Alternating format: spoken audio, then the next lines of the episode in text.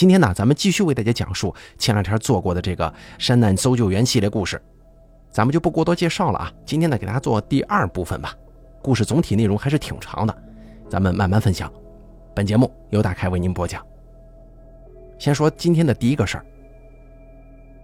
老实说，我不知道该怎么忘掉这个故事，它是目前为止发生在我身上最可怕的事情。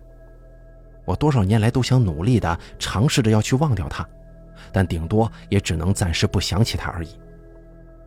身为一个把大半时间都耗在森林里的人，你不会想让自己害怕独处，特别是在这么一个荒郊野外。所以，即使你拥有这些可怕经历，你还是只能努力忘掉他们，然后继续前行。接着要说的呀，是目前为止唯一一个让我慎重考虑是否换工作的理由。我真的不想谈太多，但我会尽可能的。描述他的过程。我记得这件事情发生在某个春末的夜晚，这是一起典型的幼童失踪案件。一个四岁大的小女孩在她家人兴建的营地走丢了，已经过了两个小时还不见踪影。她的爸爸妈妈非常沮丧，告诉我们他们已经尽了父母应尽的职责，他们的孩子不可能会走丢，他向来都知道要跟紧父母，之前从没有擅自离开过。而我们呢，也只能反复向他们保证，我们将会尽我们所能的去找到他。接下来，我们就开始分头寻找。我恰好跟我一个好哥们一同搭档，所以我们就在步行途中闲聊了起来。我知道这听起来可能挺没人性的，你帮人家找孩子，怎么中途还闲聊呢？但是你做久了这份工作，是真的会变得感情麻木啊，因为所有的案件你都已经习以为常了。而且我想，如果要干好这份工作，你就得在一定程度上让自己学会变得冷酷无情。当时我们搜索了将近两个小时，去那些我们认为他可能会在的地方。而当我们来到一个小山谷的时候，我跟我的同事在同一时间停住了脚步，浑身血液凝固，愣愣地看向对方。因为我们清楚地听到周遭那忽然出现的，如同飞机经过的时候急速降压的巨大轰鸣声，它鼓动着我的耳膜，让我顿时有一种被从十尺高空抛下来的错觉。我想问问我的搭档有没有同样的感觉，但是在我开口之前，我们听到了有生以来听过的最大声响，就像是有辆货运火车在我们面前直接奔驰而过。可是这样的声音却又来自我们的四面八方，包括上空，包括地底下。我的搭档对我大吼了一些什么话，却被这震耳欲聋的轰鸣声给完全掩盖了。我们被吓惨了，四处张望，试图寻找声音的发源处，但根本一无所获。我的第一反应应该是发生山崩了，但是我们所在的地方没有任何悬崖，即使有，那我们现在恐怕已经遭难了。而且这个声音持续不断，我们有数次试着向对方大吼，但就算我们站得那么近，还是听不到对方的声音。然而，正如他的突如其来那样，此刻也毫无预警的休止了，就好像是被人强行给关闭了开关一样。当时我们处在原地好一会儿，一动也不敢动，直到慢慢的树林原有的声音回来了，我的搭档才问我：“刚才发生什么鬼事情了？”我只能耸耸肩，然后又跟他无语地对视了一分钟。接下来，我打开了无线电，询问是否有谁也听到了那世界崩塌般的诡异声响呢？但得到的答复是没有任何人听到。明明当时那声音大到我们必须朝对方大吼才行。我搭档跟我也只好耸耸肩，继续搜索。过了一个小时以后，我们再次确认无线电，仍旧没有人找到那个小女孩。在通常情况下，我们是不会在晚上执行搜索行动的。但由于这次失踪的案件，我们实在是一筹莫展，所以部分搜救员，包括跟我的搭档，都决定继续找人。我们始终保持距离，不离对方太远，并且每隔几分钟就会喊一次他的名字。在这个时候，我还是希望能够找到那个小女孩的，即便我不喜欢小孩子，但那只是我单方面的隐晦想法而已。在大白天，树林这种东西能够轻易地吓到孩子。到了夜晚，我想它又是不同品种的怪兽啊。但我们仍旧找不到它存在的迹象，也得不到任何回应。就这么一路找到午夜，我们才打算先掉头，折回当初的集合地点。可是，在将近回城的半途中，我的搭档忽然停下了脚步，并且拿起手电筒照向我们前方的位置。在那个地方有一个大型陷阱以及好几棵枯树。我就问他是不是听到了小女孩的声音呢？但他只是让我先安静下来，仔细聆听周遭的声响。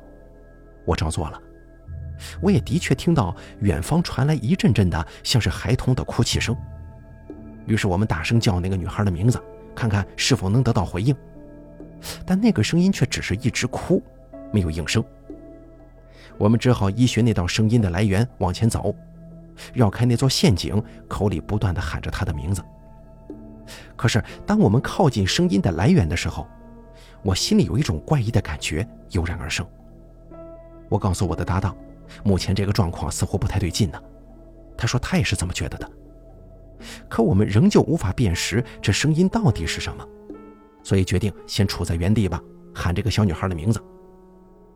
而就在同一时间，我们忽然顿悟了一件事儿：其实这个声音从头到尾就是一个死循环，同样的低声啜泣，再是嚎啕大哭，然后就是打哭嗝，如此一遍又一遍的重复，都是丝毫未差的相同模式，就好像是录音机播放出来的。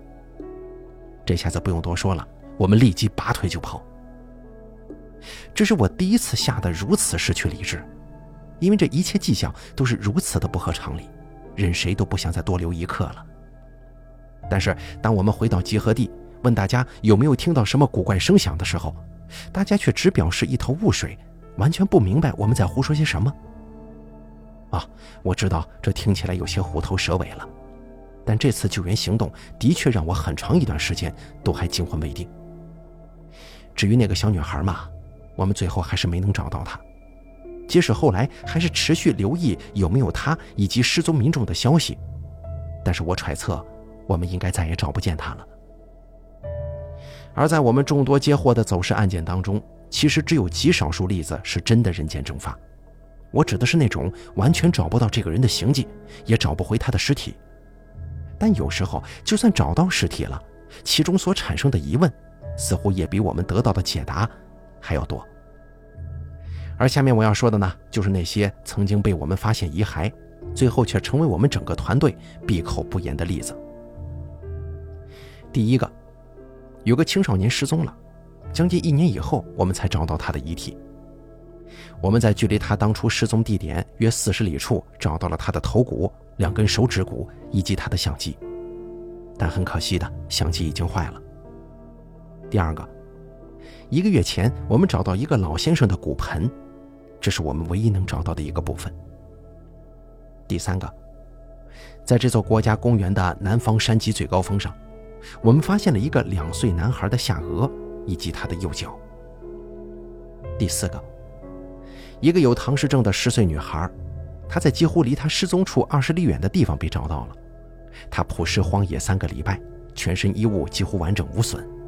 除了他的鞋子跟外套，而经过解剖调查，他的肚子里有莓果跟熟肉。验尸官说会存在这些食物，那就表示这段时间有人照顾他，但目前仍然没有嫌疑人。第五个，有一个一岁大的婴儿，在他失踪一个礼拜之后，被发现藏尸在离他消失地点十里处的一棵空心树桩里，他的肚子里头还有新鲜的牛奶。但是他的舌头已经不见了。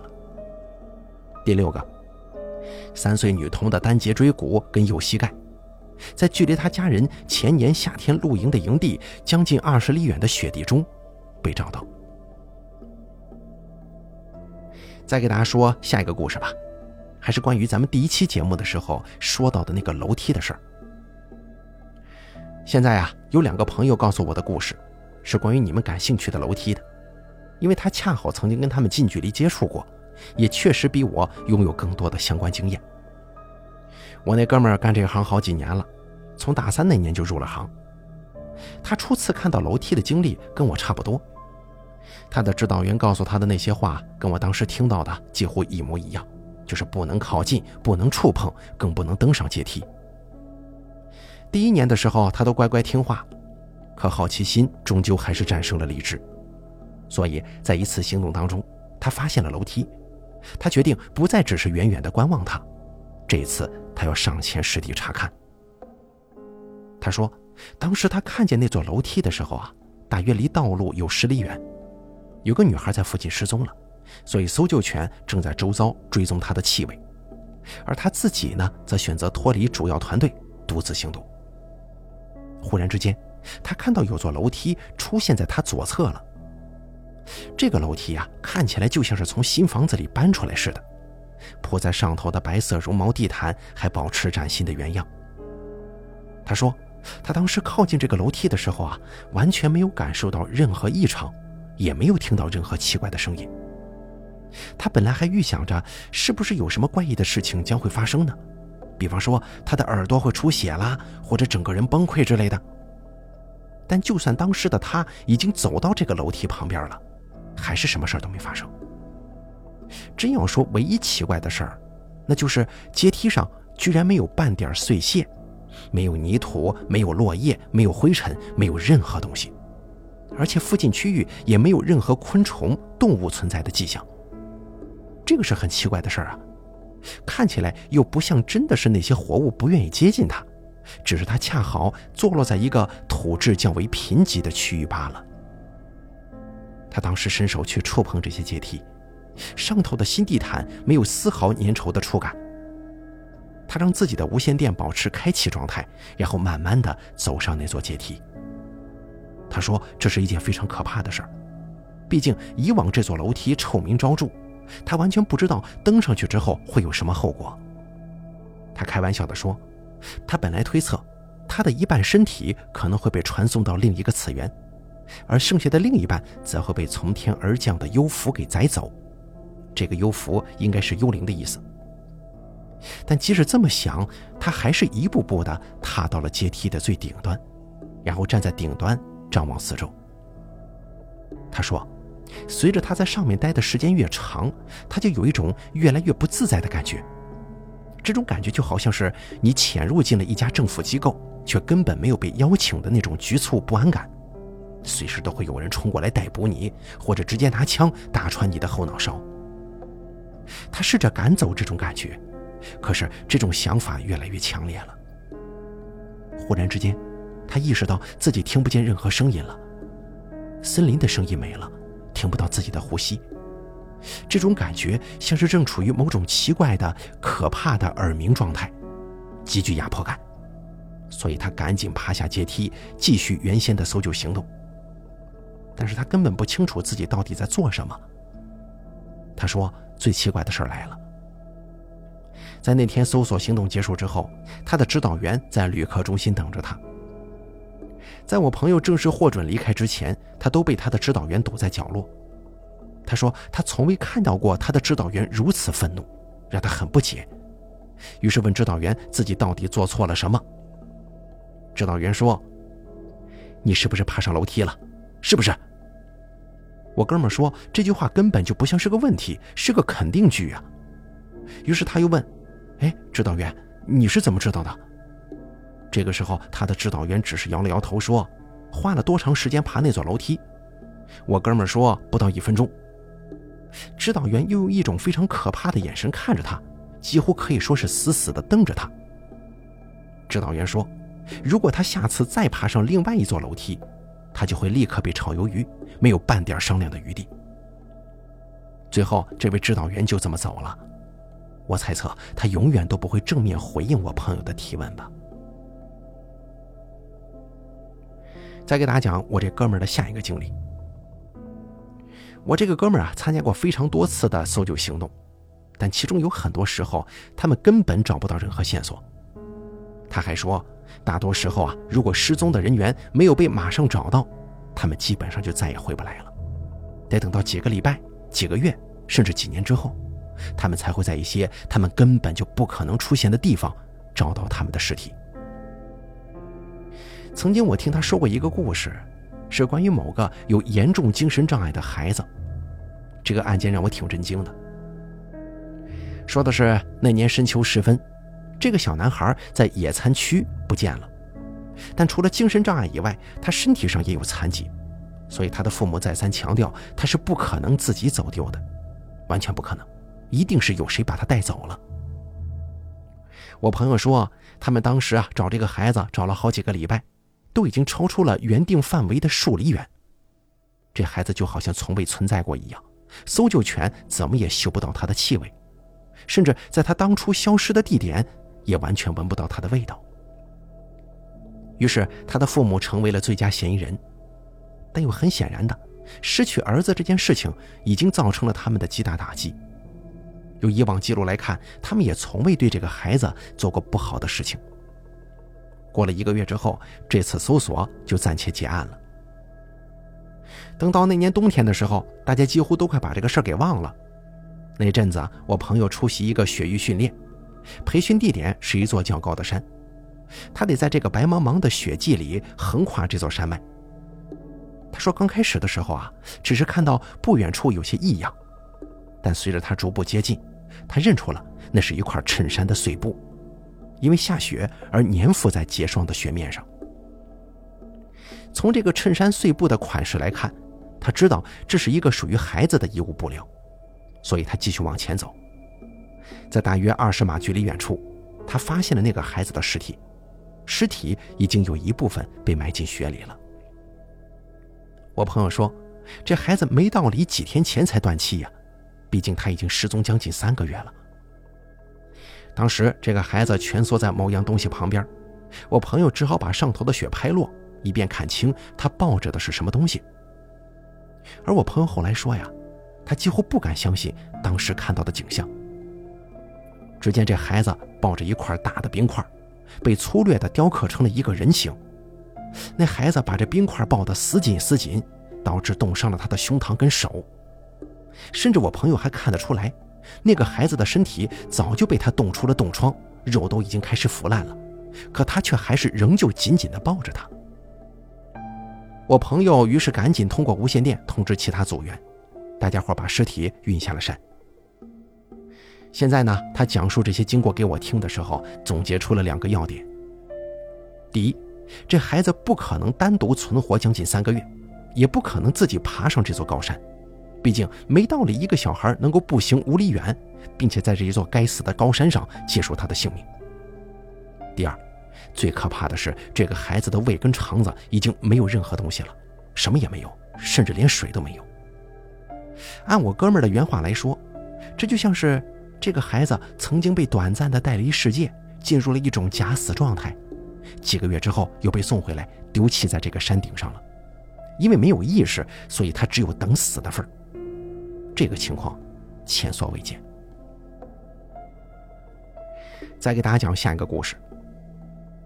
K.D 是我们搜救界的一位老前辈，已经入行将近十五年了。他专攻高海拔区域，这个呢是他最擅长的范畴。这是一位女性啊，同时呢，她还是一个兼具热诚的说书人。由于这次训练我们有很长时间相处在一块儿，所以他前前后后总共告诉我了四个他亲身经历的故事，每一个都让我印象深刻。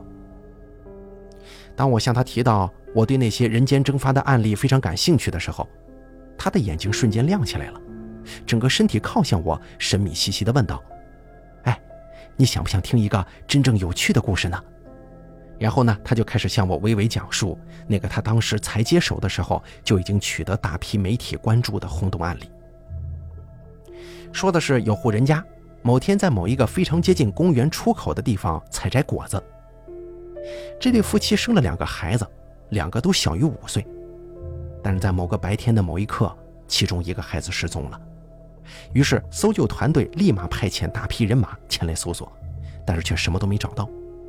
连在这个孩子的第一失踪地点，他们也完全找不到他曾经存在过的痕迹。很明显啊，这又是另一起人间蒸发的相似案例。因为连搜救犬们也只是干坐在现场，没打算捡起任何带有那个孩子气味的东西。其他搜救队员同样也找不到任何线索。于是，这场搜索行动执行了两个月左右吧，只好草草结案了。咱们再把时间快转到半年以后，某一天，这户人家捧着花束来到他们当初设来纪念这个孩子的地点，那次啊，他们也让另一个孩子随同而行。可是，当他们把花放到纪念碑前的那一刻，他们大约有三秒时间没注意到旁边的孩子。而就在这短短的三秒间，这个孩子居然也凭空消失了。很明显啊，毕竟失去一个孩子已经足够可怕了，连着两个孩子消失不见，这种痛苦根本难以想象。这场搜救行动非常盛大，规模在美国史上几乎是前所未有的。为了找这个孩子，大约出动了三百个职工前往这座公园，所有人查遍这里的每一寸土地，可同样的是一无所获。这场行动大约进行到第一个礼拜，所有人就已经一路勘察到距离他失踪地点数里远的地方了。直到后来，大约是两个礼拜之后吧。才有一个职工在距离指定搜索地点外的大约十五里远处，用无线电告诉所有人，他找到这个孩子了。一开始的时候，其他人认为这孩子已经死了，他找到了他的尸体。可是这位志工却说，这孩子不仅活得好好的，并且还完整无缺呢。于是我这个叫做 K.D 的前辈，跟他的团队迅速抵达了他们的所在地。但当他们抵达该处的时候，简直无法相信自己的眼睛啊！因为那个孩子全身衣物都非常非常的干净，没有一处有污损，也没有任何的伤。据找到他的那个职工说，在他发现这个孩子的当时，这孩子正坐在一块木头上，玩着一捆被旧绳子绑住的树枝。K.D 就问这个孩子，问他这两个礼拜以来都待在什么地方啊？又跟谁在一块啊？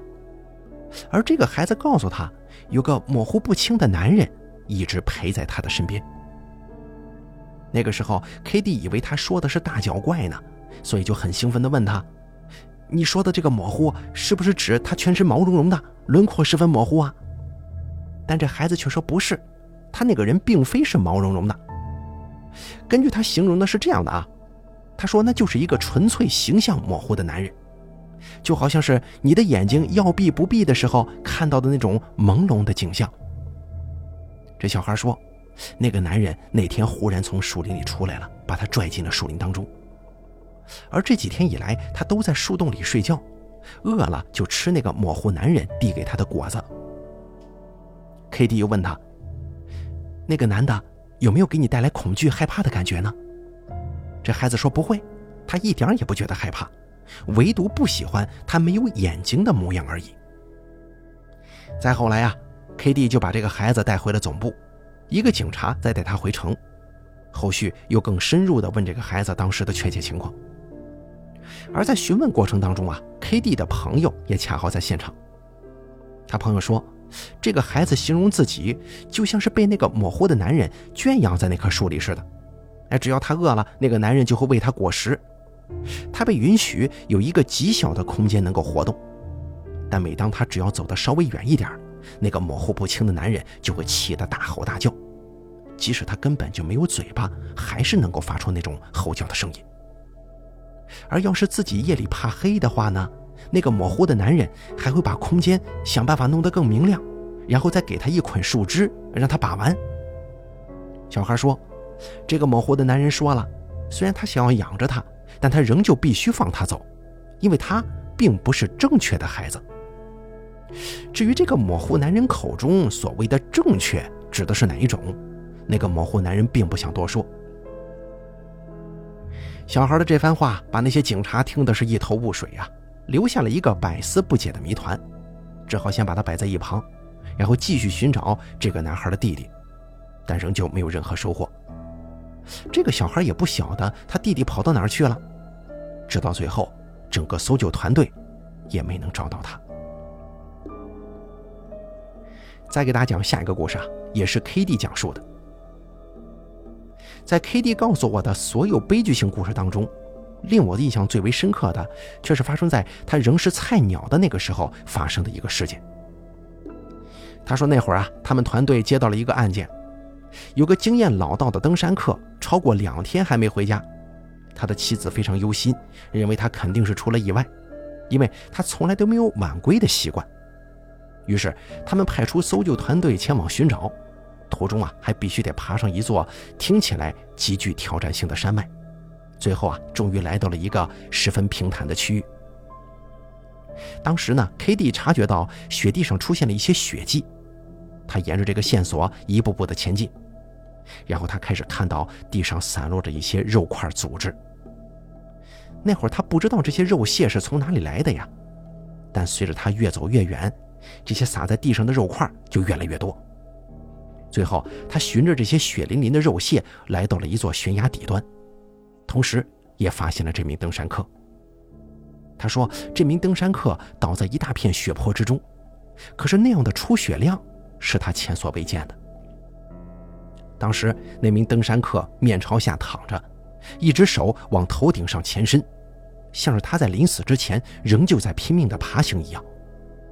然后他又举步向前，凑近一看，看到了这位登山客被开膛破肚的腹部。”想必这就是他一路走来所看到的那些肉屑的来源处了。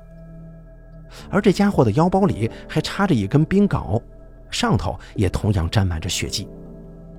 当然了，他们永远都无法知道当初的实际情况到底是怎么样的。但是据 K.D 说，根据他推测，事情应该是这样的：这家伙呀，原先可能想借助他的冰镐攀登上另一块区域。但他很可能一不小心凿到了一个土质相对松软的区块上，使整个身体失去平衡，人坠了下来。而就在这个下坠的过程当中，或者说就在跌倒在地面的时候，他被自己的冰镐给刺穿了，腹部凿开一个大洞。可是他呢，却还留着最后一口气，于是拖着身子一路往前爬，并且在爬行途中留下了他腹部的肉屑，直到最后。他才在那个悬崖底下断气的。虽然 K.D 没有被这些肉屑给吓到，但是我猜测后续前来帮忙把尸体移走的那些人，在把尸体翻面看到那些掉出来的肠子的时候，应该难免抑制不住呕吐的欲望吧。还有一个 K.D 的经历给大家分享一下。这个事儿发生在 K.D 还是菜鸟的时候。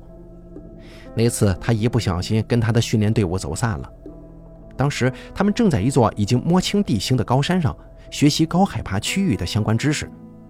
但由于他想上厕所，所以他选在用餐的时间暂时离开一会儿，打算独自走到约五十码外的地方上厕所。而接下来的故事呢，我就直接以第一人称转述他当时告诉我的原话吧。当时我打算去小便，解决完毕之后就回团队。可谁知道，才走出没五尺远呢，我忽然意识到自己迷路了，而且这绝对不只是我大概走错方向这么简单，因为那个时候的我实在不知道自己身处何方。如果你问我，我可能连当时发生什么鬼情况都无法告诉你。大家能体会吗？你忽然毫无预警的完全失忆了，完全迷失自我，同时也乱了阵脚。所以当下我只能傻傻的站在那儿好一阵子。努力思考，我到底在什么该死的地方，以及我下一步该怎么做。但是随着我站在那儿越久，我的脑袋就越混沌，我只好往前开始走了。印象当中，我当时只是随便选择了个方向向前走，可是，在步行的途中，我却越来越迷糊。当初自己到底为什么要爬上这座山来着？我在雪地里跋涉，然后就听到了一个声音。它几乎在我脑海里炸响。如果青蛙能讲话，声音大概就像这样。它很洪亮的呱呱的叫着，不断的告诉我说：“没关系的，没关系的，你只需要找点东西来吃，你就能好起来了。只要继续往前走，找点东西来吃，吃吧，使劲吃吧。”听到这个话，我开始张望四周，试图能找出什么东西能下腹。我可以对天发誓，我这辈子从来没这么饿过，那种饥饿感仿佛是个无底洞。所以我想啊，那个时候的我应该是可以吞噬掉任何你放在我面前的东西的。与此同时，我也丧失了时间概念，所以不晓得自己究竟走了多久。直到我听到一个具体的声音向我靠近，我朝他走近，同时看到另一名搜救员。他的表情看起来真的很害怕。他跑到我的跟前，问我还好吗，以及我该死的为什么会跑来这里。但可怕的是，当他跑向我的同时，我却看到自己居然把手伸进了腰包里，拿出了我的猎刀。那会儿我根本就不清楚自己在干什么，满脑子就想着要吃，只知道如果不吃的话，我就再也好不了了，我必须得进食。他对我大吼大叫，要把刀子丢在一旁，因为他不打算伤到我。然而就在这一瞬间里，我意识回来了，我瞬间明白自己身在何处，并且把刀子赶紧丢到一旁，并且跑向了他。我问他：“我究竟离开营地多久了？”我原先以为他大概会说我离开了半个小时了，或者说是一个小时左右，但他却说我已经他妈的消失了整整两天了。那会儿我攀过了两个山峰，人几乎在山的另一端。想必如果我再走下去的话，我很可能会游荡到三百里外的旷野，到那个时候，他们就真的永远找不到我了。我完全不敢相信，我怎么还活着呢？但当然了，我也不知道该作何感想，因为对我来说，时间根本就没过多久啊。那会儿我一语不发，静静地跟着他回到集合点，又被带回总部，最后再搭乘飞机送往医院。抵达医院之后，他们对我做了一堆检查，试图查清我的身体状况。而根据他们所推测，我有可能有一种很奇怪的神游症状，它有点像是失忆症，或者是其他诡异的癫痫症状。进而促使我的脑部产生了异常，但实际情况究竟如何？我想我们永远都得不到答案了。后来这种情形就再也没发生过，但我可以十分肯定的告诉你，我再也不敢待在那座山了。所以之后要是有其他人问我，干嘛你连上个厕所都得让人陪着呀？我也只好跟他们说，听我的尿尿声，也总比让我在这座冷的要死的山上。消失两天，来得好吧？好了，咱们本期这个山难搜救员系列故事呢，就给大家讲到这儿了。下期节目不见不散。